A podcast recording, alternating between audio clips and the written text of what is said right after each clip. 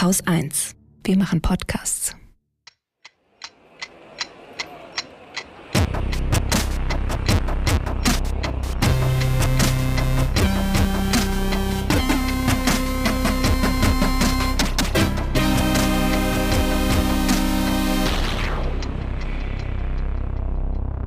Willkommen zur Wochendämmerung vom 4. August 2023. Wir kommen zum letzten unserer drei Sommerinterviews rund um die Klimathemen. Und heute sprechen wir mit Annika Jöris. Sie ist Investigativreporterin, beschäftigt sich sehr viel genau mit diesem Themenbereich, also alles rund um Klima.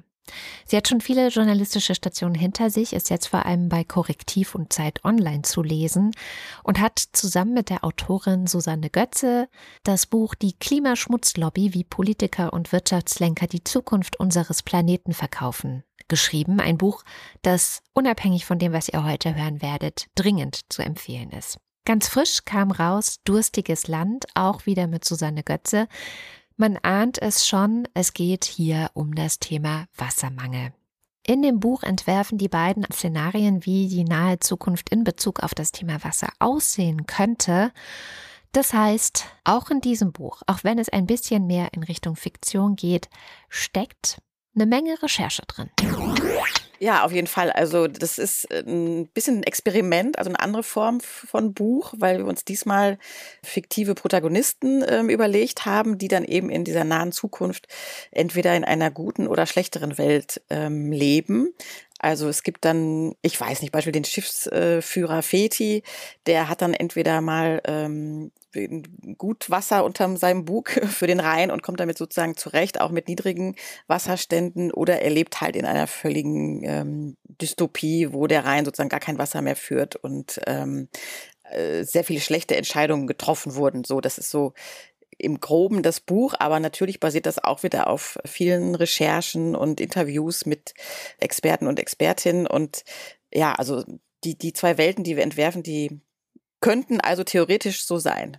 Wie es dann am Ende aussehen wird, sehen wir dann, aber. Ist also ein Best-Case und ein Worst-Case-Szenario, das ihr aufmacht? Genau, Best-Case und Worst-Case-Szenario. Mhm. Und wir kennen ja alle sehr viele Worst-Case. Also es gibt ja auch schon jetzt viele Bücher zu Climate Fiction, wo ganz, ganz schreckliche Horrorszenarien in der Zukunft ähm, an die Wand gemalt werden. Und wir versuchen uns eben auch an dem Best-Case, was tatsächlich, das war ganz interessant, viel, viel schwieriger war. Also die Worst-Case, die flossen so aus der äh, Feder sozusagen. Und die Best-Case, da sind wir, glaube ich, alle nicht so geübt darin, uns mal eine schöne Welt auszumalen malen und man, also wir hatten dann häufig die Befürchtung, oh Gott, klingt das jetzt so wie Pipi Langstrumpf oder so, also dass man sozusagen aufpassen muss, dass es ähm, auch noch realistisch ist, ist es ja eigentlich, weil es gibt natürlich auch gute Prognosen oder wissenschaftliche Ideen, wie es wie es besser laufen kann. Insofern ist auch, da, auch das Best Case realistisch, aber es ist einfach ungewohnt, das, das Gute zu erzählen. Wie sieht denn der Best Case aus? Kannst du den mal grob umreißen? Ja, also der Best Case, der sieht eigentlich ganz anders aus als als jetzt, wohingegen der Worst Case eigentlich nochmal das zuspitzt, ähm, das Leben, in dem wir jetzt sind. Also im Best Case ist es beispielsweise so, jetzt nochmal zum Thema Fluss, dass viele renaturiert sind, also dass die wieder ihren natürlichen Flusslauf haben, selbst so große Flüsse wie der Rhein. Ähm, es sieht so aus, dass wir in den Städten diese berühmten Schwammstädte haben, also dass das Wasser, wenn es denn mal fällt, äh, sozusagen möglichst lange in der Stadt bleibt und nicht dann in irgendwelche Flüsse oder Kanalisationen geht und damit verloren ist. Also dass sozusagen Städte begrünt sind, die Dächer begrünt sind, ähm, Häuserfassaden begrünt sind, dass sehr viel entsiegelt wurde. Dazu gehört aber auch, dass nicht mehr so viel Wasser verschwendet wird, also dass wir nicht mehr 40 Liter über unsere Fäkalien schütten am Tag, sag ich jetzt mal äh, simpel. Das ist ja ziemlich absurd, was da eigentlich immer passiert. Man hat sich so dran gewöhnt, aber es ist eigentlich ziemlicher Wahnsinn, dass wir dieses doch sehr aufwendig gereinigte Trinkwasser dann durch die Toilettenspülung jagen. Das sind so 40 Liter pro Person und Tag. Also sowas würde man sich dann auch Lösungen überlegen, die es auch schon anderswo gibt. Also dass man diese Kreisläufe trennt und da sozusagen dann sehr viel, sehr viel Wasser spart. Die Landwirtschaft sieht anders aus. Also ähm, die Felder sind nicht mehr so nackt wie, wie jetzt immer, dass das Wasser da auch nicht mehr gut einsickern kann, weil da wenig Humus drin ist oder dass es bei Starkregen einfach nur zu riesigen, mehr oder weniger Verwüstungen kommt oder Erd, Erdrutschen, weil die Erde so ungeschützt da liegt. So gibt noch viele weitere Beispiele, was man noch machen kann, aber es sind so die großen Veränderungen, die anstünden. Ja, du hast doch eben gesagt, du hättest keine Pipi Langstrumpf entwerfen wollen. Genau, klingt schon wieder so, ne? Aber ist total realistisch. Ja, ich frage mich gerade, wie, wie, wie will ich 80 Millionen Leute davon überzeugen, nicht mehr in eine Wasserspültoilette zu kacken? Nee, du darfst, du darfst durchaus immer noch auf deiner Klobrille sitzen, aber jemand, du hast dafür gesorgt oder ein Klempner oder wer auch immer, dass die Kreisläufe getrennt sind. Also ich habe jetzt nicht gesagt, dass jeder jetzt im Wald äh, sein Loch buddeln muss. Nö, aber so Trockentrenntoilette, ne? Wie, bei, wie im Campingbus. Genau, du ehrlich gesagt, ich habe so eine zu Hause. Äh, ich habe so eine im Bus. Äh, darum ist, ist darum, darum komme ich da drauf. Ja. Also und, und, immer wenn ich jemandem davon erzähle, sagen die, äh, so. nee. und 80 Millionen Menschen machen, äh, das, ich kann mir überhaupt nicht vorstellen, wie wir, wie wir solche Ideen äh, aber es riecht schnell viel angenehmer. Äh, nee, genau, das, das, aber das glaubt das ja. Ist, ich meine, wir haben uns natürlich jetzt über sehr viele Jahrzehnte daran gewöhnt, so wie wir jetzt leben. Ne? Natürlich äh, muss man sich auch wieder sehr viele Jahre oder Jahrzehnte zur Not daran gewöhnen, das sozusagen anders zu machen. Aber ich sag mal so, dieses Pipi Langstrumpf, ähm, das wird dann halt so schnell belächelt. Aber okay, warum will man denn nicht jetzt in einer grüneren Stadt leben oder so? Also die meisten äh, Szenarien sind dann eigentlich so positiv. Da denke ich, okay, warum, warum machen wir das eigentlich nicht? Und natürlich kommt da immer das dazwischen, dieses äh, warum und die Gewohnheit, äh, die wir so haben. Aber ähm, also alles, was man sich einmal angewöhnt hat, kann man sich auch wieder abgewöhnen, mehr oder weniger leicht, leicht oder schwer. Und ähm, Berlin hat sich gerade dagegen entschieden. Berlin hat sich gerade dagegen entschieden. Also die machen gerade all das, was man nicht machen sollte, äh, was jetzt zum Beispiel äh, Parkplätze oder weitere Entsiegelung oder äh, weitere Versiegelung besser gesagt angeht. Das geht jetzt gerade in die andere Richtung. Aber wir sagen natürlich auch nicht, dass der Best Case jetzt ähm, das Wahrscheinlichste ist, aber wir, wir stellen es einmal auf, wie es sein könnte, wenn wir uns dafür entscheiden würden, alles richtig zu machen. Daran kann man sich ja dann immerhin messen, wenn man, wenn man einmal so eine Vorlage hat. Ne? Genau, warum nicht? Kann man mal einmal gucken, okay, es könnte auch so sein. Welche nahe Zukunft ist denn das eigentlich? Also wir legen uns da jetzt nicht auf ein genaues Jahr fest, aber es spielt so in den 40ern. Mhm so mit so Rückblicken dann auch. Also in unserem Buch gibt es immer ein so ein Wendejahr, das ist 2029, äh, was dann besonders dürr und trocken war, wo dann halt entweder in die richtige Richtung umgedacht wurde, also sprich ähm, beispielsweise Renaturierung, andere Landwirtschaft und so weiter, ähm, oder dann eher in die ungünstige und dann fängt man an, Staudämme zu bauen im Rhein und solche Geschichten, die auch schon jetzt tatsächlich, ähm, worüber tatsächlich gerade schon nachgedacht wird. Also in dem Nein. Ja, doch. da, wo äh, äh, ist das? Wie, wie, wie weit ist da die Planung? Ich komme vom Rhein, darum. Äh, wie weit ist da die Planung äh, äh gegangen? Also wo, wo würden diese Staudämme stehen? Also glücklicherweise so konkret ist das noch nicht, aber es war wie immer im beliebten Verkehrsministerium gab es dazu verschiedene Treffen mit dem Binnenschifffahrtverein. Das war noch unter Andi Scheuer wurde aber seitdem auch nicht. Ändert ja auch nichts. Ändert auch, ändert auch nichts. Ändert auch nichts, aber man, genau, man kann sich gut vorstellen, wie er das sozusagen verkündet oder darüber nachdenkt. Genau, also so konkret ist es noch nicht und es wäre natürlich auch tatsächlich ähm, also es ist am vereinzelte Stimmen in der Binnenschifffahrt sagen, ja, das wäre doch prima, dann können wir das besser handeln. Aber es gibt eigentlich keinen Experten, keine Expertin, die das jetzt ähm, befürworten würde, weil der Rhein ist ein sehr großer Fluss und wir wissen, was Staudämme in anderen durchaus autoritäreren Staaten ähm, für Verwerfungen mit sich bringen. Es sind riesige Bauprojekte, abgesehen davon mit unglaublich viel klimaschädlichem Beton ähm, und vielen anderen Nachteilen. Also ich hoffe, dazu wird es nicht kommen, aber das im Worst-Case-Szenario kommt es dazu, weil es eben eine Option ist, die liegt halt schon mal beim Verkehrsministerium auf dem Tisch. Ja, da sind wir schon beim Worst-Case-Szenario. Du sagtest, das Worst-Case-Szenario ist eigentlich das, was wir jetzt haben, nur fortgeschritten. Das heißt, wir sind eigentlich im Moment schon in einem schlechten Szenario, richtig? Im Grunde genommen schon, ja. Also es gibt ja keine ähm, Veränderung, die man jetzt sozusagen beobachten könnte. Also wenn man sich jetzt so die Städte, Landwirtschaft, Flüsse und so weiter anguckt, die haben sich ja jetzt nicht in den letzten Jahren in irgendeiner Form grundlegend verändert. Also ich könnte mich ja jetzt auch 20 Jahre zurückbeamen. Es wäre eigentlich so ähnlich. Also man hat der, der Klimakrise und den drohenden Wassermangelsituationen ähm, sozusagen ja keine, keine Rechnung getragen. Das ist ja, läuft ja alles wie bislang. Also der Wasserkonsum ist ähnlich. Die Industrie pumpt weiterhin Millionen Kubikmeter aus den Flüssen ab. Die Landwirtschaft sieht immer noch so aus oder noch schlimmer ähm, wie vor 20 Jahren. Es gibt auch immer noch so viel Gift, was abgeleitet wird in die Flüsse, was, was auch ein Riesenproblem ist, wenn, wenn das Wasser geringer wird in den Flüssen und dann dann noch Gift zukommt aus der Industrie, wird es halt weniger verdünnt. Das ist auch ein, ein ganzes Kapitel im Buch, weil es halt meiner Meinung nach ein völlig unbeachtetes Thema ist, diese Gifte, die, die wir dann konzentrierter zu uns nehmen, sozusagen, wenn die nicht mehr mhm. so verdünnt werden. Also genau, da hat sich also sehr wenig getan und deswegen ist es Worst Case tatsächlich so, dass wir das einfach nur noch ein bisschen weiter auf die Spitze treiben. Und ähm, dann geht es natürlich im Worst Case auch häufig darum, wem gehört denn das Wasser, dass es dann ungleich verteilt wird. Also dann im Worst Case gibt es dann häufig einige Industrien oder auch wohlhabende Adlige in einem Fall, weil die hat dann tatsächlich häufig noch Wasserrechte, so uralte, die dann über ausreichend Wasser verfügen und alle anderen müssen sich halt begnügen oder ähm, ja in, in schlechten Situationen leben. So. Und deswegen ist das Worst-Case-Szenario im Prinzip genau, also eine, eine Weiterführung bzw. Zuspitzung der jetzigen Situation. Und wenn man das so weiter treibt mit geringerem Wasser oder beziehungsweise Perioden, wo wir deutlich weniger Wasser haben, dann ähm, ist das halt der Worst Case. Aber dass wir weniger Wasser haben, ist unausweichlich, oder? Also weniger Wasser ähm, zu bestimmten Zeiten. Also da gibt es ja auch ein bisschen so eine wissenschaftliche Diskussion darüber, werden wir weniger Wasser haben oder ist es, haben wir gleich viel Wasser, nur dass es sozusagen in sehr viel weniger Zeit äh, manchmal fällt und dann wiederum lange Monate oder teilweise auch Jahre gar nicht mehr. So, das ist so das Wahrscheinlichste.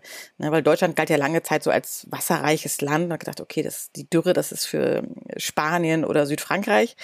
Und jetzt hat man in den letzten Sommern gesehen, okay, kann uns auch treffen. Dieser Frühjahr war jetzt wieder ein bisschen regenreicher, aber es gibt ja trotzdem jetzt schon wieder Regionen, also Sachsen, Brandenburg beispielsweise, die schon wieder trocken sind. Und so wird es in Zukunft sicherlich auch sein, dass wir mal ein Jahr haben, wo es vielleicht entspannter ist, aber dann wieder ein, zwei, wo es dann ganz extrem ist, weil es möglicherweise schon seit äh, März oder so dann nicht mehr geregnet hat. So, deswegen genau kann kann gut sein, dass die Regenmenge ähnlich bleibt über die Jahre gesehen, aber dass wir verschiedene äh, Sommer oder auch andere Jahreszeiten haben, wo es dann mal wirklich knapp wird und nicht, nicht mehr genug da ist für alle.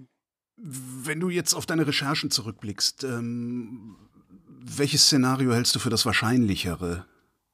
Wahrscheinlich sagst du jetzt irgendwo dazwischen ähm, hätte ich jetzt am liebsten gesagt, aber das ist ja total ah, langweilig. Nee, so nicht, so nicht Freundchen. nee, genau. Ich glaube schon, das äh, kriege ich, krieg ich jetzt hier nicht durch. Aber natürlich ist es so. Also wir haben natürlich im Worst Case wirklich das Allerschlechteste rausgeholt, was so in der Gesellschaft liegt und im Best Case das Beste. Also ähm, ich fürchte aber, wir tendieren eher so ein bisschen zum Worst Case, ehrlich gesagt, weil, äh, was du ja gerade schon angedeutet hast, Berlin geht jetzt gerade die andere Richtung. Na gut, Paris geht wiederum die, die, die Best-Case-Richtung, oder? Paris geht. Also sieht, sieht von Berlin aus so aus. Du lebst in Frankreich. Genau. Wie sieht es eigentlich aus, wenn man in Frankreich lebt? Ist das alles total klasse da? Nee, nee, leider auch nicht. Also genau, Paris hat natürlich jetzt sozusagen, ist jetzt zu einer fahrradfreundlichen Stadt geworden, was für Paris eine Revolution ist, weil ich weiß nicht, wer da ja mal vor 15 Jahren war, da fuhr ja niemand auf dem Fahrrad. Also da hat sich total viel getan. Aber was jetzt die, ähm, die Wasserpolitik angeht, die ist eigentlich genauso schlecht wie in Deutschland. Also hier gibt es ja gerade eine ganz extreme Dürre in Südfrankreich. Ich wohne ja eher im Süden.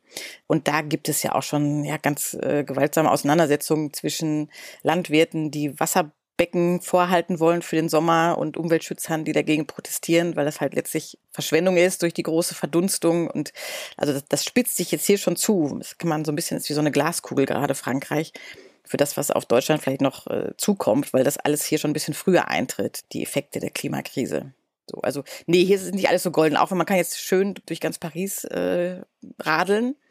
Aber was jetzt die großen, die großen Änderungen angeht, ähm, ist Frankreich halt genauso hinterher wie Deutschland. Plus, die haben noch dieses riesen Atomkraftproblem, dass ähm, die Atomkraftwerke natürlich auf sehr viel Wasser angewiesen sind für die Kühlung und die brauchen je nach ähm, Reaktortyp, äh, verbrauchen die sehr viel Wasser, also verdunstet dann komplett, oder die leiten es sehr viel aufgeheizter wieder zurück in die Flüsse.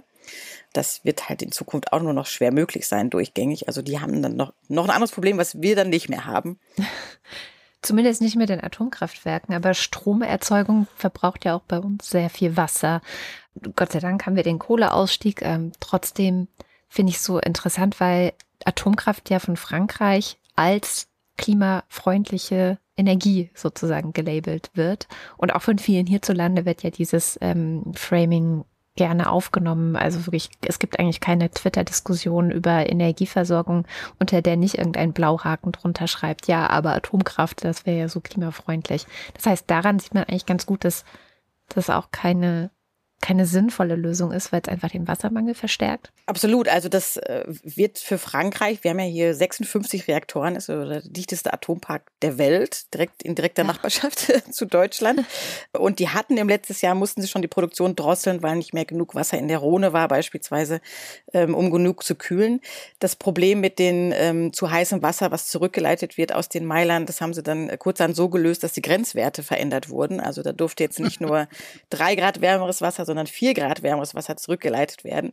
Was natürlich ein Riesenproblem ist, weil die Grenzwerte machen Sinn. Also die sind natürlich dafür da, dass ähm, Fische und alle möglichen Pflanzen, die da angesiedelt sind, nicht geschädigt werden. Und ähm, so wurden sie natürlich. Dass sich bestimmte in Bakterien auch nicht verbreiten, oder? Genau, das kommt ja auch noch dazu. Genau, also man bringt dieses ganze äh, Flussgleichgewicht natürlich komplett durcheinander. Die waren eh schon viel zu heiß durch die Hitzewellen und dann kam noch vier Grad wärmeres Wasser da in großen Schüben dazu aus den, aus den Meilern an der Rhone. Und zugleich gibt es Prognosen, dass die Rhone ist ja so der wichtigste Fluss, der dann in Marseille ins Mittelmeer mündet, künftig bis zu 40 Prozent weniger Wasser tragen kann. Also da ist eigentlich schon vorherzusehen, dass das mit der Atomkraft dann wirklich zu großen Problemen kommt. Aber Frankreich baut ja noch sechs neue Meiler. Also wir sind hier gerade auch eher im Worst Case, würde ich sagen. Oh mein Gott. Was wird denn überhaupt mit unseren Flüssen passieren? Also so ein äh, Staudamm im Rhein, wird der Rhein überhaupt noch genug Wasser haben? Also weil die, die Gletscher schmelzen, das heißt die, die, die Schneeschmelze wird den, also werden wir noch Rheinhochwasser erleben? Also wird die Kölner Altstadt äh, noch unter Wasser stehen wie in meiner Jugend? Also bei Starkregen bestimmt, weil die Starkregenereignisse werden ja ah. häufiger und extremer sein. Aber natürlich genau. Also wie du sagst, normalerweise hatten wir ja im Winter die normalen Regenfälle, die das, äh, die den Fluss sozusagen gefüllt haben. Dann gab es die Schneeschmelze im Frühjahr und im Sommer die mhm. Gletscherschmelze. Jetzt wird natürlich die Gletscherschmelze irgendwann, wenn die Gletscher weg sind, ähm, nicht sofort, aber irgendwann 260, 70, 80, vielleicht auch früher. Die meisten Prognosen waren ja bislang noch zu optimistisch. Also genau, also irgendwann sind die Gletscher oder einige von denen auf jeden Fall weg. Dann fällt auch die Gletscherschmelze aus als Zufluss. Und wenn es auch nicht mehr schneit im Winter, weil es zu warm geworden ist oder nur noch weniger schneit auf den ganz hohen Gipfeln, fällt auch die Schneeschmelze weg oder fällt sehr, sehr viel geringer aus. Und ähm, das alles führt natürlich dazu, dass die Wasserstände deutlich ähm, geringer sind. Nichtsdestotrotz kann es zwischendurch dann wieder krasse Regenfälle geben, diese Starkregenereignisse, wo dann mal wie im Ahrtal 180, 200, 250, 300 äh, Liter fallen, so in wenigen Stunden. Und dann gibt's natürlich auch wieder die überschwemmte Kölner Innenstadt. Aber nur bei solchen Ereignissen. Wie ist ja, es? Vor allen Dingen nicht mehr zyklisch. Ne? Nee, genau. Ja. Wie ist es denn im Best-Case-Szenario? Kommen wir nochmal dahin zurück. Was kostet uns das denn? Weil das ist ja immer so die wichtigste Frage, wenn man Dinge verändern möchte. Äh, ja, wer soll das bezahlen? Was kostet uns das? Habt ihr das zufällig auch nachgeguckt oder ausgerechnet? Also es kostet uns natürlich erstmal die, die, die Willensveränderung, oder wie soll man sagen. Also das, das, wird, das ist ja das, was jetzt gerade alles immer bremst, dass man so an dem Alten festhalten möchte. Aber natürlich ist es in dem Best-Case-Szenario, fanden wir es realistisch zu sagen, okay, wir haben dann nicht mehr denselben Lebens- oder Konsumstandard, würde ich eigentlich das lieber sagen. So, also wenn beispielsweise ähm, auch im Best-Case-Szenario der Rhein eben nicht mehr so viel Wasser trägt, zuverlässig, dass diese großen Schiffe uns hier irgendwie riesige Frachten von Billigzeug aus China ranfahren oder auch den Dünger für die für die konventionelle Landwirtschaft, dann werden wir wahrscheinlich alle weniger konsumieren. Und auch Konsum ist ja immer Wasserkonsum. Ne? Also jedes Teil, was wir kaufen oder essen, hat ja zuvor für die Produktion Wasser verbraucht. So und deswegen ist es im Best Case auch so, dass insgesamt der Konsum runtergegangen ist. Die Sachen beispielsweise länger getragen werden, länger genutzt werden, dass man mehr lokal und regional Nahrungsmittel kauft beispielsweise, dass aber auch als Kosten sozusagen in der Landwirtschaft mehr Leute arbeiten müssen als jetzt, weil es ist arbeitsaufwendiger, wenn man nicht mehr so die erdölbasierten Düngemittel drauf spritzt oder diese ganzen Stoffe, die ganzen Düngemittel, die aus Afrika eingeschifft werden, wenn man die nicht mehr zur Verfügung hat oder auch nicht mehr nutzen will, weil sie auch so giftig sind, dann muss man anders äh, wirtschaften auf dem Feld. Also da müssen mehr Leute da arbeiten, vielleicht auch nicht mehr diese riesigen Maschinen bewegt werden, die auch den Boden verdichten, der dann wiederum keinen Regen aufnehmen kann. Also äh, das wird auch dann sozusagen große Veränderungen geben müssen, eigentlich so in der, in der Manpower. Wofür setzen wir die eigentlich ein? So. Das heißt aber, ich höre schon raus, Landwirtschaft ist einer der schwierigsten Bereiche auch, oder? Um den es bei euch dann geht oder um den es generell für uns als, als Menschen gehen wird, dass wir da die meisten Veränderungen eigentlich brauchen. Also bei vielen anderen auch, aber Landwirtschaft ist natürlich so existenziell auch, dass man darauf sich natürlich so ein bisschen konzentrieren muss. Und es ist auch ein bisschen so mein, ähm, mein Lieblingsthema, weil ich hier selbst, ähm, also bei uns in der Familie hier, wir machen wir so einen kleinen Selbstversorgergarten und ich weiß, wie aufwendig das ist, um irgendwie so ein paar Kalorien ähm, herzustellen. Deswegen, das, weiß ich sozusagen aus eigener Erfahrung, wie schwierig es ist, äh, Nahrung herzustellen, wenn man nicht auf all die Mittel zugreift, die uns ja letztendlich auch häufig sehr krank machen. Also uns und die Umwelt und die Insekten sterben lassen und so weiter. Also Pestizide, Insektizide, Düngemittel. So, wenn wir auf all das ähm, verzichten wollen, wird es aufwendig und ja, aufwendig heißt viel Arbeitskraft, heißt äh, höhere Kosten, heißt höhere Lebensmittelpreise, also Geld, was dann nicht mehr für anderes ausgegeben werden kann letztendlich. Das sind also genau, das, das kommt auf jeden Fall auf uns zu. Aber was, was da wichtig ist bei dieser, bei Landwirtschaft oder auch bei anderen Produkten, ist einfach auch die Menge an Giften, die wir produzieren. Also es war auch für mich so ein völlig shocking Effekt äh, aus der Recherche, dass teilweise im Rhein, Holger ist ja da Anlieger gewesen quasi, das interessiert dich, ähm, im Rhein sind dann teilweise bei Niedrigwasser sind sozusagen mehr Giftzuflüsse aus den Firmen im Rhein als sozusagen das Urwasser. Das fand ich total krass. Das hat mir ein Experte gesagt, habe ich noch zweimal nachgeguckt, weil ich dachte, kann, kann das sein? Aber es ist tatsächlich so, es gibt da so verschiedene wow. Berechnungen zu.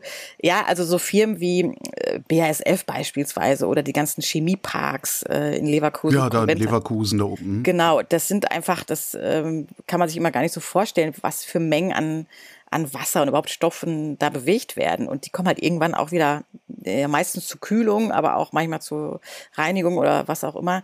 Die haben dann manchmal noch ihre eigenen Kläranlagen, aber da kommt immer auch Gift wieder zurück und diese Plörre ist halt teilweise in der Überzahl sozusagen im Vergleich zu dem Urwasser so und ähm, das ist auch so ein Riesenthema, was ich glaube noch noch stärker auf uns zukommt, dass wir von den allermeisten auch gar nicht wissen, was das eigentlich ist. So. Das heißt, wir wir werden auch noch große Probleme in der Trinkwasseraufbereitung bekommen?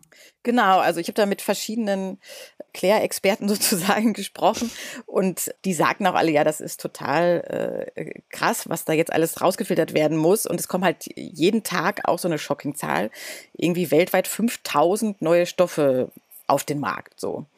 Und wie, was, was für Stoffe? Ja, irgendwelche Zusatzstoffe, ach, das kann ja alles Mögliche sein. Das sind manchmal so mhm. Glasurmittel für Brötchen, irgendwelche wasserabweisenden Stoffe für Gummistiefel. Antifouling für Schiffe. Antifouling für Schiffe, für Schneidebrettchen auch Antifouling viel. Irgendwelche Beschichtung für Messer, ähm, Geschmacksverstärker. Also es gibt ja ganzes okay. Bouquet an wunderbaren Stoffen, die wir ständig zu uns nehmen. Mikroplastik, also äh, lauter Zeug, Sonnenschutzmittel, ich weiß nicht. Also es gibt lauter Zusatzstoffe, die ständig neu auf den Markt geworfen werden. Und anders als bei Arzneimitteln, wo ja sozusagen vorher bewiesen werden muss, dass sie nicht schädlich sind, können die erstmal relativ unbedacht benutzt werden von der Industrie und können erst im Nachhinein, wenn die Schädlichkeit bewiesen ist, wieder aus, aus dem Verkehr gezogen werden. So. Und das ist die Schwierigkeit. Also das ist deswegen so, dass auch die, die Europäische Umweltagentur sagt, die haben halt eigentlich 95 Prozent der Stoffe kennen sie nicht genau. Die sind nicht kontrolliert, die sind nicht überprüft, es sind ewig lange Studien, Langzeitfolgen. Es gab ja auch kürzlich diese Recherchen zu den Forever Pollutants. Das geht so ein bisschen mhm. so in mhm. diese Richtung. Diese werden seit jahrzehntelang benutzt und jetzt äh, sagen einige Recherchen, ist vielleicht doch nicht so toll. Und das, da gibt's halt unendlich viele Stoffe, über die wir fast nichts wissen. Die sind im Trinkwasser und bei Wasser oder im Flusswasser, im Grundwasser. Und bei Wassermangel sind sie dann natürlich in höherer Konzentration. So, das ist das große Problem. Die, die, die Industrie, jetzt mal so, so insgesamt, also bei der Automobilindustrie zum Beispiel sieht man ja, dass die äh, bei der Antriebswende wesentlich schneller sind als Gesellschaft und Politik ähm, und längst wissen, was die Zukunft bringen wird. Wie ist denn das in den Industrien, die du dir angeguckt hast? Sind die auch weiter als Politik und Gesellschaft oder sind da die Beharrungskräfte noch stärker als in der Automobilindustrie? Also wir haben uns ja jetzt äh, eigentlich alle großen Wasserverbraucher angeguckt und das sind eigentlich mhm. auch alle traditionellen Industrien. Also dazu gehört dann natürlich auch wieder Braunkohletagebau, ist ja ein Wahnsinns äh, Wasserkonsum, chemische Industrie, auch sehr viel, aber auch Fleischindustrie, also eigentlich auch alle Industrien, die klimaschädlich sind, sind auch gleichzeitig große Wassernutzer und die wollen natürlich auch per se kein Wasser verschwenden, weil die müssen ja auch ein bisschen was dafür zahlen meistens, noch nicht mal immer. Das ist auch so ein Ding, dass die Industrie auch nicht immer zahlen muss. Und wenn dann häufig nur sehr, sehr wenig. Genau, oder wenn dann sehr, sehr wenig. Und das führt dann natürlich dazu, dass sie jetzt nicht so super motiviert sind, irgendwie ihren Wasserkonsum einzuschränken. Und die meisten haben, das, da hatten wir mal so eine größere Korrektivrecherche zu, die meisten haben halt auch so die Erlaubnis noch für 10 oder 20 Jahre schon erhalten. Diese Entnahmeerlaubnis heißt das ähm, die großen Firmen, also die lassen sich die auf Jahrzehnte ausstellen, kommen dann mit ihren Superjuristen und dagegen sind dann diese kleinen Wasserbehörden, die die ausstellen, auch völlig völlig überfordert und die haben jetzt meistens noch äh, Wasserrechte, die jetzt die, die der Wassernot überhaupt nicht Rechnung tragen. Also die basierten mal auf der Annahme irgendwann ja, nehmt mal, wir haben ja genug.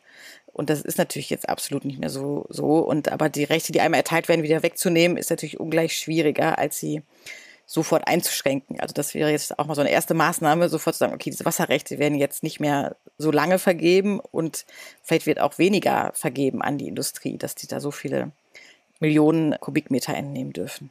Heißt es, wir bräuchten eigentlich, müssten uns eigentlich vorbereiten auf sowas wie Wassernotstandgesetze oder so, dass wir sagen könnten, als die Politik sagen könnte, ey, also bei Wassernotstand kriegt nicht zuerst die Industrie das Wasser, sondern es muss sichergestellt sein, dass die Bevölkerung Wasser bekommt. Oder haben wir das schon? Nee, das haben wir leider nicht. Also wir haben ja so einen neuen Wasserplan, der in diesem, diesem Jahr rauskam. Aber die Frage sozusagen, wer, wer hat Vorrang, wenn das Wasser knapp wird, darum drückt er sich leider. Das ist in Frankreich aber ähnlich, das ist fast in jedem Land so, dass es nicht so eine klare Hierarchie gibt, sozusagen ab so und so einem niedrigen Pegel vom Grundwasser oder von den Flüssen oder so ist jetzt zuerst mal die Bürgerversorgung und danach kommt die Industrie oder danach kommt die Landwirtschaft oder so, oder erst kommt die Landwirtschaft, dann die Industrie, sowas wäre ja auch sinnvoll. Also mhm. Nahrungsmittelproduktion ist natürlich jetzt erstmal existenzieller und wichtiger, als jetzt dann noch irgendwelche Brötchenlasuren zu produzieren. Ähm, ich komme auf diese Brötchenlasuren, weil wir haben ja recherchiert, dass in, in Hamburg am Hafen, da gibt's halt auch sehr große Wassernutzer und äh, viele davon machen nur so Hefezusätze, so, so, also alles, was diese künstliche Nahrung befeuert. Ähm, wird halt hergestellt und die brauchen halt auch total viel Wasser so. Und da kann man sich natürlich fragen. Entschuldigung, Brötchenglasuren? Also nicht Bötchen, Brötchen. Brötchen, Brötchen, Brötchen. Ja, interessant. Die schmieren was auf Brötchen, also auf Teig und. Ja, selbstverständlich. Also. Alter. Das aber, aber das ist aber doch jetzt keine Neuigkeit, oder? Also das doch, doch, also dass, dass da so Enzyme drin und dass wir lieber Teiglinge aus Asien mit dem Schiff und oh, weil billiger. Das habe ich alles mitgekriegt. Aber dass sie da irgendwas draufschmieren, was dann hinterher im Wasser landet, das war mir nicht klar. Ich kenne es nur, dass man da Eigelb drauf macht oder so. Aber ja, Eigelb, genau. Das ist, das ist die nette Variante bei dir in der Küche. Aber so die, die großindustrielle Variante ist halt mit, ich weiß nicht, also man muss ja mal die Zutatenlisten angucken, was da alles äh, drin ist. Das wird halt irgendwo hergestellt. Mhm. Und häufig wird es eben auch mit viel Wasser hergestellt. So, also braucht man für die Produktion viel Wasser so. Und natürlich wäre da auch ganz sinnvoll, mal so eine gesellschaftliche Diskussion anzustellen, okay, was, äh, was brauchen wir jetzt eigentlich wirklich? Also wenn man jetzt das Wasser verteilen will, stellt sich ja die Frage, welche Produkte brauchen wir eigentlich so? Dann gibt es natürlich wieder, okay, ah, jetzt kommt wieder die Verbotsdebatte oder so.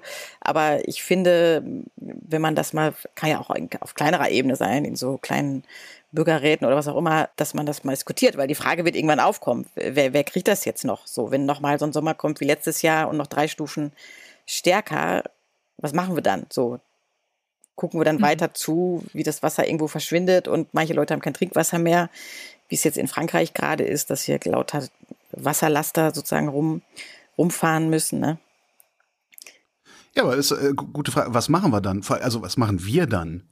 Baue ich mir jetzt hier in meine Wohnung irgendwie einen 250 Liter Wassertank ein und lasse den prophylaktisch volllaufen, damit ich für den Fall, dass es irgendwie mal richtig heiß wird, äh, weiß ich nicht, 14 äh, Tage oder vielleicht vier Wochen ein bisschen Trinkwasser habe hier? Ja, also äh, so leicht ist das, glaube ich, nicht. Ich glaube, Wasser kann man ja auch nicht ewig stehen lassen. Also da müsst ihr schon genauer gucken, was du da so, welche Vorrichtungen. Chemie reinmachen. Chemie ja, genau, da kannst reinmachen. du dann außer so Chlortabletten rein. Ähm, ja, genau. genau das, das, das, nee, aber. Das spüle ich dann hinterher, spüle ich damit meine Fäkalien weg. nee, genau. Nein, aber es gibt tatsächlich schon Leute, die, genau, die machen schon diese Wassertrennung, von der wir gerade gesprochen haben, auf dem Klo. Aber es gibt ja auch noch andere Wassertrennung, dass man das ähm, Spülwasser und das Waschmaschinenwasser in irgendeiner Form wieder auffängt und anders noch weiter nutzt oder so. Also ich könnte mir vorstellen, da wird sicherlich bald auch so auch für Wohnungen oder vielleicht dann auch für die ganze äh, Hauseinheit oder so, so kleinere Lösungen geben. Aber als Einzelner ist man natürlich trotzdem relativ machtlos darüber. Ne? Also wir ja nur den Hahn, den wir auf und abdrehen. So. Das ist halt schwierig. Und jetzt hier in, in, in Frankreich noch so eine shocking Number irgendwie gibt's ja. Oder jetzt sind es gerade wieder ein bisschen weniger, aber vor ein paar Monaten waren halt 500 Dörfer ohne Wasseranschluss. Ne? Die hatten dann pro Tag so kleine Kanister oder deren äh, Wasserschlösser wurden so ein bisschen befüllt aus der Nachbarstadt, die aber auch schon sagte, der geht nicht so weiter, das können wir euch jetzt auch nicht mehr abgeben. Also das geht jetzt hier in Frankreich schon richtig an, ans Eingemachte. Also es gibt ja eigentlich kaum so eine beunruhigende Vorstellung, als man sozusagen nicht mehr an Wasser kommt. Also das ist ja so ganz ähm, existenziell und das haben hier viele schon so erlebt. Wie, wie reagiert dann die Politik oder wie reagiert man politisch auf sowas am besten? Du hast gerade Bürgerräte angesprochen. Ist das sinnvoller, als wenn wir, wie wir es jetzt gerade bei der Heizungsdebatte erlebt haben, immer versuchen, auf Bundesebene dann ja doch sehr aufgeladene Debatten zu führen? Ist es besser, im regionalen Kontext wirklich die Betroffenen einfach miteinander reden? Was machen wir jetzt? Also da glaube ich eigentlich fest dran. Also man muss natürlich jetzt die großen Entscheidungen, ähm, sowas wie Kohleausstieg oder so, das kann halt jetzt lokal dann nicht, nicht beschlossen werden. Aber dass man regional ein bisschen guckt, wie gehen wir mit dem Wasser um, ähm, was uns, was uns bleibt sozusagen jetzt in Extremsituationen, wäre, glaube ich, total sinnvoll. Was ist ja regional auch sehr unterschiedlich. Ne? Es gibt ja auch einige Bereiche jetzt irgendwie in den Alpen oder so, die haben ja immer jetzt eher zu viel Wasser gehabt. In Brandenburg man jetzt um jeden Tropfen ringen sozusagen. Also da mhm. könnten ja dann auch Entscheidungen gefällt werden, wie entsiegeln wir jetzt, um das Wasser besser hier zu halten? Wollen wir wirklich die Tesla-Fabrik hier haben, die sozusagen in einer dürren Region so viel Wasser benötigt? Ähm, wie machen wir das? Schaffen wir das hier sozusagen lokal irgendwie das berühmte Toilettenwasser ähm, abzutrennen und dann nicht mehr in die Kläranlage zu schicken? Also solche Sachen können sicherlich besser auf kleinerer Ebene besprochen werden. Und das kenne ich ja auch aus Frankreich, aber Deutschland hat ja auch schon so ein paar Erfahrungen gemacht mit den Bürgerräten, wenn da wirklich jetzt Bürgerinnen und Bürger zusammenkommen und da über so ein Thema mal Zeit haben zu sprechen und darüber auch vernünftig informiert werden, kommen da meistens auch sehr weitreichende Beschlüsse und auch sogar Konsens zusammen. Also ganz fernab von diesen ganzen Schlammschlachten, die es jetzt gab um Ölheizung oder Verbrennerauto oder sowas um sowas wie ein Bürgerrat äh, tagen zu lassen und zu einem Ergebnis oder zu einer Entscheidung kommen zu lassen, muss aber auch erstmal in der Politik selbst, die ja darüber wacht, ob jetzt der Bürgerrat darf oder nicht, muss in der Politik selbst ja auch irgendwie ein Bewusstsein vorhanden sein. Ist, hast, hast du den Eindruck, dass das, was du da aufgeschrieben hast oder was ihr da aufgeschrieben habt, in der Politik hinreichend angekommen ist? Haben die das schon verstanden? Abgesehen jetzt von Einzelnen, die dann vielleicht sogar betroffen sind, Bürgermeister äh, im, im Ahrtal oder, oder der Landwirtschaftsminister, der, der, der direkt an der Quelle sitzt. Ist es in der breiten Politik angekommen? Also ich fürchte nicht, nee. Also das ist ja auch mal, der Mensch ist ja leider so total vergesslich und äh, die Politik noch lieber, weil die dann wieder sich um was anderes kümmert. Und das jetzt irgendwie da, also man merkt es ja schon, ähm, wie Diskussionen sich ändern, wenn es dann mal einmal regnet. Dann ist ja auch schon wieder, ach ja, jetzt schon wieder super, prima, brauchen wir gar nicht mehr so drauf gucken und das irgendwie sozusagen immer noch total das Grundwasser im miserablen Zustand ist, ist dann ja nach drei Regentagen auch sofort wieder vergessen. Also ich glaube nicht, dass das tatsächlich ähm, schon so, also das, das Bundesumweltministerium, das eben diese nationale Wasserstrategie vorgelegt hat, da steht schon das mehr oder weniger drin, der wissenschaftliche Konsens sozusagen. Ne? Also es ist, ähm, es ist durchaus bekannt, aber dass jetzt alle mal sich zusammensetzen und sagen, okay, wir gucken jetzt mal, wer hat Vorrang bei Wassermangel oder so, was für mich so eine der wichtigsten Fragen ist, die wir uns eigentlich stellen müssen. Dazu kam es halt noch nie. Ne? Es gab ja keine großen Kongresse, keine riesigen Pressekonferenzen oder so. Oder dass Scholz mal was dazu sagt oder so. Könnte man sich ja auch vorstellen. Macron hat beispielsweise schon dazu gesprochen jetzt, aber es, wie gesagt, die Situation ist natürlich jetzt hier noch so ein bisschen ähm, existenzieller in Frankreich gerade. Aber hier ist es jetzt schon auf ganz äh, hoher Ebene, sage ich mal, an, angekommen und, und äh, in Deutschland aber sicherlich äh, noch nicht. Nee. Ist das, was in Frankreich passiert, denn überhaupt ernst zu nehmen? Also Frankreich hat dieses Jahr eine Anpassungsstrategie oder eine Diskussion, diesen Sommer eine Diskussion angefangen äh, über Anpassungsstrategien. Ist das ernst zu nehmen oder ist das eine Beruhigungspille, damit es für die Bevölkerung so aussieht, als würde die Regierung was tun? Also diese, dieser Plan, der da vorgelegt wurde, der hatte so ein paar interessante Sachen drin. Da stand drin, okay, wir müssen jetzt die Hierarchie klären. Stand wenigstens schon mal drin, haben sie noch nicht geklärt, aber stand schon mal drin. Dann waren da so ein paar unrealistische Sachen bei, wie die Atomkraftwerke sollen Wasser sparen, wo sofort EDF, also hier der riesen Stromkonzern, gesagt hat, äh, okay, aber wir können jetzt, die kann man nicht so leicht umbauen. Es sind halt Atomkraftwerke. Da kann man nicht mal irgendwie. Ja, die könnten vielleicht ihr Spülwasser für die Toiletten irgendwie. Äh, ja, genau. Das wäre dann, das wäre ein Riesengewinn. Nee, genau. Aber die, das sind halt, genau, jeder weiß, wie riesig diese Atomkraftwerke aussehen, wie die Baupläne so in etwa aussehen. Ähm, hat man vielleicht auch schon mal äh, auf einer Illustration gesehen und da kann man nicht viel ändern, wenn die einmal laufen. Ne? Also das ist praktisch unmöglich. Also das war sozusagen so eine äh, unrealistische Idee von von Macron. Was ganz interessant war, fand ich, war die Idee, dass man ähm, den Wassertarif sozusagen staffelt. Also dass so die ersten weiß ich nicht, 50, 60 Liter pro Person umsonst oder sehr günstig sind und alles, was darüber hinausgeht, wird dann halt deutlich, deutlich teurer. Und das finde ich eigentlich ziemlich sozial und finde ich eine ganz gute Idee, weil wie da auch bei, wie bei den Treibhausgasen auch, ist auch bei ähm, beim Wasserkonsum steigt das auch tatsächlich mit dem Einkommen. So, das ist halt gibt mhm. ganz, das sieht man hier in Südfrankreich, wo es dann hier die unfassbar hohen Einkommen gibt. Also die Supermillionäre, die brauchen dann 20, 30 mal so viel Wasser wie so der Durchschnittsfranzose oder manchmal auch 100 mehr, wenn sie dann irgendwie, ich weiß nicht, die Pools füllen, den Garten sprengen, Autos schrubben und so. Ähm, das geht halt auch immer einher. Also das ist halt auch ein ganz wichtiger Faktor, dass man diesen ähm, das gleichzeitig auch zum Anlass nimmt für eine Umverteilung, die wir sowieso brauchen, dass man sozusagen dann, ähm, warum nicht sehr, Wasser sehr teuer machen. Also der, der dann so einen kleinen Pool im Garten hat, der muss dann halt sehr viel dafür zahlen und fände ich richtig so. Aber das, das war jetzt in diesem Plan mit drin bei Macron und das ist eigentlich was, was eine gute Idee sein könnte für Deutschland, denke ich. Müssten wir nicht generell über Pools mal reden? Ob man die überhaupt noch haben sollte? Also von mir aus äh, sehr gerne, ja. also da muss haben, man haben von, von, mir aus auch sehr gerne. Ich hätte sehr gerne einen Pool. Ja, genau. Lass uns mal darüber, wie, wie Holger einen Pool kriegen kann. Und ähm, ansonsten, ansonsten müssen wir vielleicht gucken. Also da, dazu muss natürlich dann das öffentliche Angebot. Äh, also man kann ja auch sagen, okay, keine Klar. privaten Pools mehr. Dafür hat jetzt irgendwie jede Stadt ab, weiß ich nicht, 4000 Einwohnern, kriege ich jetzt dann Schwimmbad hin, wo dann irgendwie hundertmal so viele Leute von profitieren. Ja.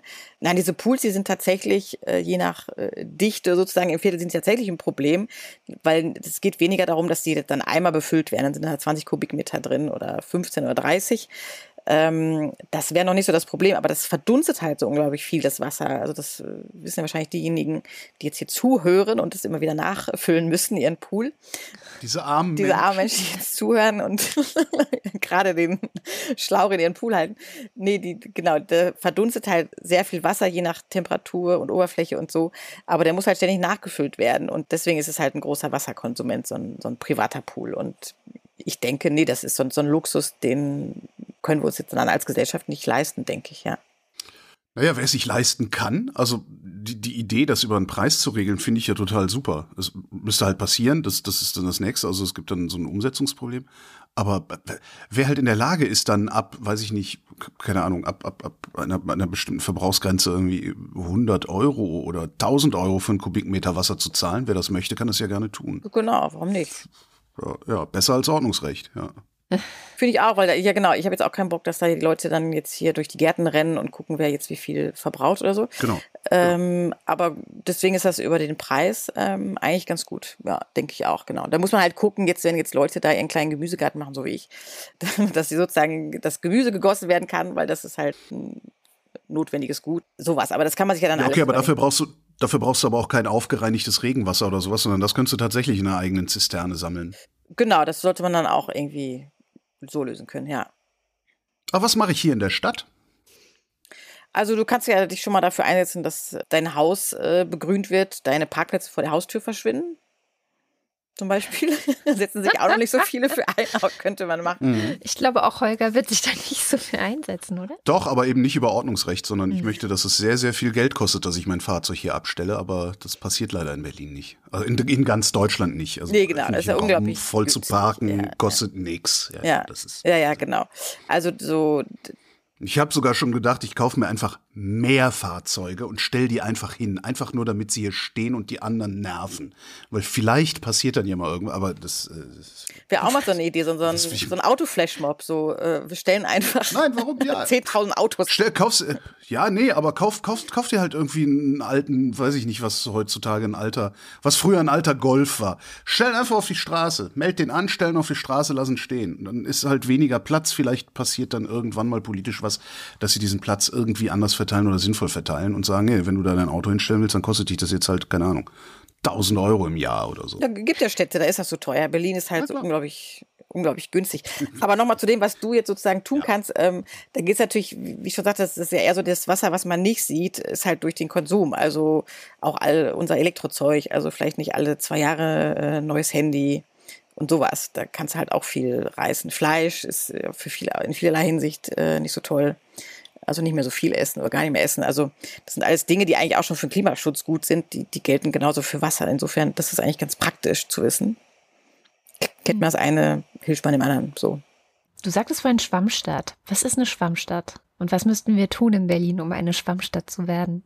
Also Schwammstadt steht sozusagen dafür, dass, dass das Wasser, was, äh, was fällt, wenn es ja immer fällt, wie im Schwamm aufgehalten wird. Ne? Wir wollen das Wasser ja so lange wie möglich da behalten, wenn man so will. Also früher hat man es immer schnell aus den Städten rausschaffen wollen durch Kanäle und begradigte Flüsse, zack, weg damit.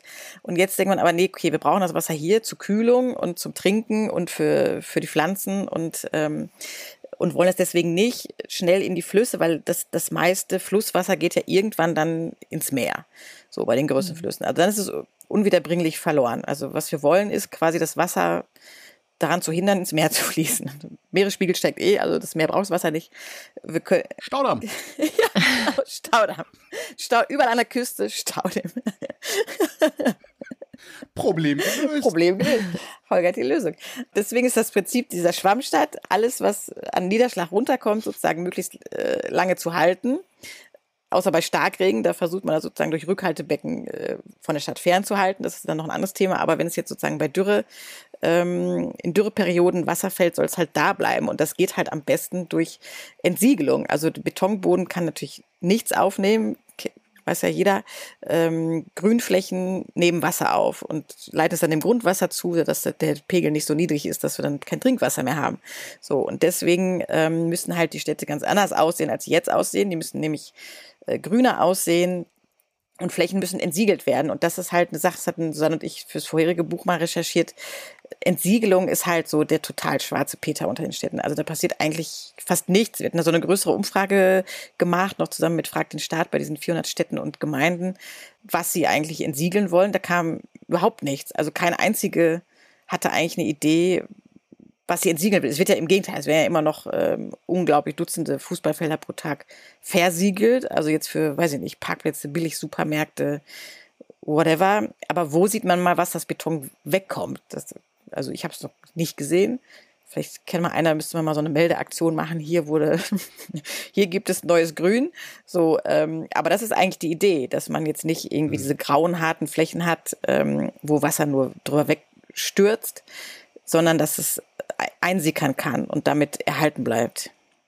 Klingt sehr utopisch in meinen Ohren, ehrlich gesagt. Klingt also utopisch, ist aber eigentlich längst Strategie. Also überall in den großen Strategien des Umweltbundesamtes oder auch des äh, Umweltministeriums ähm, und auch der Nationalen Wasserstrategie steht überall drin, es muss entsiegelt werden, es darf weniger versiegelt werden. Also das ist eigentlich längst Konsens, aber utopisch deswegen genau, weil sich keiner dran hält. So, das ist ähm, mhm. der Witz an dieser Sache.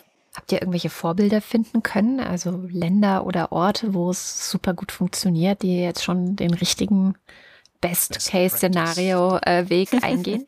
Also es gibt jetzt kein Land, was jetzt irgendwie alles, alles toll macht, aber zum Beispiel die Niederlande haben ein paar gute Dinge gemacht jetzt zum Schluss. Also die haben jetzt ähm, auch ihren Rheinteil, einen größeren Rheinteil renaturiert das hat sehr gut geklappt. Und das, das Schöne an diesen Flussrenaturierungen ist, dass es, wenn man es einmal geschafft hat, diese Betonplatten und so weiter ähm, wieder abzuziehen, dann geht das unglaublich schnell. Also dann sieht der Fluss sehr schnell wieder aus, wie so ein natürlicher Fluss aussieht. Also die Natur ist dann super schnell. Da kommen ganz schnell kommen dann wieder neue Vogelarten, Fische und so, die sind in Windeseile sind die wieder da und das ist auch in Holland äh, so passiert. Die haben auch, was jetzt diese Gifteinleitung geht, hat, haben die auch sehr gute Regeln, nämlich, dass die haben es umgedreht, dass die, die, die Firmen sozusagen nur, nur Stoffe einleiten, von denen sie die Unschädlichkeit bewiesen haben.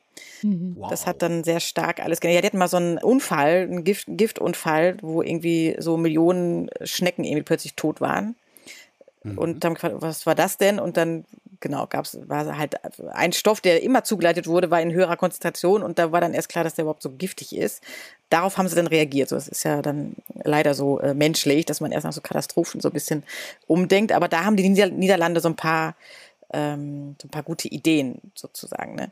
Was nicht so gut ist, was immer, immer, immer wieder als Beispiel kommt, ist Entsalzungsanlagen. Wird immer gesagt, ja, Israel macht das doch, ähm, Südspanien macht das doch. Warum sollen wir uns hier einen Kopf machen? Bauen wir doch einfach mal ein paar Entsalzungsanlagen. Mehr Wasser haben wir ja genug.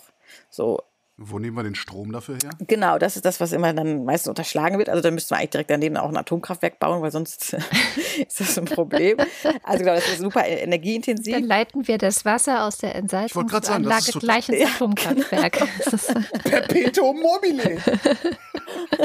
Mensch, komm, Staudämme, Atomkraftwerke, Entsalzungsanlagen. Wir haben hier echt die geilen Ideen. Ja. Ja. Wahnsinn. Nee, genau. Aber das, genau, das ist dieses Ei, aber das, das äh, fast noch größere Problem neben der, ähm, neben dem Energiehunger ist, dass ähm, da eine unglaubliche Plörre übrig bleibt. Also wenn man das Salzwasser da, oder das Salz da rausfiltert, dafür braucht man auch noch andere Stoffe, um das da rauszukriegen, ähm, durch diese Osmose dann und dann ähm, bleibt halt total salziges und giftiges Wasser übrig. Das wird jetzt dann einfach immer da ins Meer geleitet ähm, in Israel oder Spanien, aber das ist dann da auch ziemlich tote Fläche daneben. Ähm, mhm. Und es ist halt sehr teuer und aufwendig für ein paar Liter so. Also das ist keine Lösung für 80 Millionen Deutsche jetzt. Das können wir, uns, das können wir vergessen. Aber das heißt, wenn jetzt gerade wieder in der Oder die Fische sterben, ich glaube, da war neulich wieder eine kleine Nachricht, dass es schon wieder losgeht, wäre das doch eine Gelegenheit, dass wir sagen, okay, jetzt machen wir es so wie in den Niederlanden. Ihr müsst nachweisen, dass das, was ihr in die Flüsse leitet, nicht gefährlich ist. Punkt. Genau, da, dafür kämpft auch die Niederlande, dafür kämpfen auch einige Wasserwerke, die ja immer damit zu tun haben. Aber dagegen kämpfen die großen Chemiekonzerne und äh, die Konservativen in Brüssel. Da gibt's ja diese REACH-Richtlinie, das ist ja so diese Chemikalien-Richtlinie, europaweite. Und ähm, die legt sowas fest. Und es gibt jetzt auch immer neue Verordnungen, wo es auch darum geht, was darf eingeleitet werden. Aber es gibt da halt eine riesige Lobbyarbeit dagegen, dass das in irgendeiner Form verschärft wird. So. Und die hat bislang leider die Oberhand und deswegen kann noch so viel Gift eingeleitet werden. Das heißt, die Klimaschmutzlobby äh, wird ergänzt durch die Wasserschmutzlobby. Genau, und häufig sind es dieselben. Das ist das Schöne. Das, man, man trifft sich wieder. und auch diese Woche gibt es wieder einen Faktencheck. Heute von Katharina Alexander. Hallo, hier ist Katharina Alexander mit dem Faktencheck. Ähm, ich habe ein paar Ergänzungen bzw. Kontextualisierungen mitgebracht. Und zwar starten wir bei den Konflikten um Wasser in Frankreich. Da hatte Annika Jöris ja von diesen Demonstrationen von LandwirtInnen beziehungsweise Auseinandersetzungen zwischen UmweltschützerInnen und LandwirtInnen gesprochen. Und da wollte ich ein bisschen ja, Kontext mitbringen. Und zwar gab es im März in Deux Sèvres, das liegt im Westen, gewalttätige Auseinandersetzungen zwischen der Polizei und DemonstrantInnen. Und letztere hatten versucht, dort ein Becken zu besetzen, das für einen geplanten Wasserspeicher gebaut wurde. Und dieser Wasserspeicher soll die Bewässerung der Landwirtschaft sichern oder unterstützen auf jeden Fall. Und die UmweltschützerInnen kritisieren, dass das Wasser allen gehört und dass das nicht nur für die Landwirtschaft genutzt werden sollte und dass es auch keine effektive Wassernutzung ist, dieser Speicher. Und dabei wurden ähm, mindestens drei DemonstrantInnen schwer verletzt und es gab aber auf beiden Seiten zahlreiche Verletzte. Diese Demonstrationen gingen über mehrere Tage und dieser Konflikt gilt als die erste große gewalttätige Auseinandersetzung um die Wasserverteilung in Frankreich. Und im Anschluss daran wurde ein Verbotsverfahren eingeleitet gegen eine sehr große Umweltorganisation, die an diesen Protesten beteiligt war. Die heißen Les Soulèvement de la Terre. Inzwischen ging dieses Verbotsverfahren auch durch und seit Juni ist die Organisation offiziell verboten. Dann habe ich noch zum Thema Gift in Flüssen beziehungsweise zum Massensterben in der Oder was mitgebracht, weil das ja hier auch mal anklang. Und die meisten werden sich wahrscheinlich erinnern, im Sommer 2022 gab es ein Massensterben in der Oder, bei dem, je nach Quellen, 400 bis 1000 Tonnen Fische starben. Und ausgelöst wurde diese Umweltkatastrophe durch einen äh, krassen Wachstum an Algen. Das war falsch. Und ausgelöst wurde diese Umweltkatastrophe dadurch, dass es zu so einem explosionsartigen Algenwachstum kam. Das wiederum zusammenhing damit, dass sehr salzhaltige Abwässer aus dem polnischen Bergbau vermutlich in den Fluss geleitet wurden und die Fische, aber auch so Schnecken und andere Weichtiere im Wasser einfach massenweise gestorben sind. Und jetzt, ein Jahr später, haben sich die Bestände nicht erholt. Es gibt nur noch etwa halb so viele Fische in der Oder wie davor. Und Kata hat auch recht. Ähm, auch dieses Jahr zeichnet sich ein neues Fischsterben in der Oder ab. Die Salzbestände sind schon wieder extrem hoch. Und als letztes habe ich noch ein weiteres Beispiel für eine Schwammstadt mitgebracht, das ich ganz interessant fand. Und zwar wird Kopenhagen oft so als Vorreiterstadt genannt. Da gab es im Juni 2011 mal einen Starkregen, bei dem über eine Million Euro Schäden entstanden sind. Und daraufhin hat die Stadt dann gesagt, sie startet jetzt ein Programm und versucht, Kopenhagen zur Schwammstadt umzubauen. Das heißt, es gibt dort inzwischen Parks, die in den Zeiten zwischen starken Regenfällen einfach von den Menschen in Kopenhagen genutzt werden können und so zur Lebensqualität beitragen. Aber wenn es eben zu so starken Regenfällen kommt, dann dienen diese Parks als Rückhaltebecken und ähm, Straßen wurden begrünt, aber zum Teil wurde auch zum Beispiel der Neigungswinkel von Straßen verändert, damit das Wasser gezielter abfließt oder Straßen wurden tiefer gelegt, damit sich dort Wasser sammeln kann. Und im Fluter habe ich ein ganz schönes Porträt gefunden über Jan Rasmussen. Das ist ein Stadtteil, der an diesem Wolkenbruchplan, hieß es damals, beteiligt war und aktiv dazu beigetragen hat, dass Kopenhagen Schwammstadt wurde. Das habe ich mal für die Shownotes rausgesucht. Das war's von mir und ein schönes Wochenende. Das war die Wochendämmerung vom 4. August 2023. Danke für die Aufmerksamkeit und nächste Woche geht es hier wie gewohnt mit einer ganz normalen Wochendämmerung weiter. Bis dahin.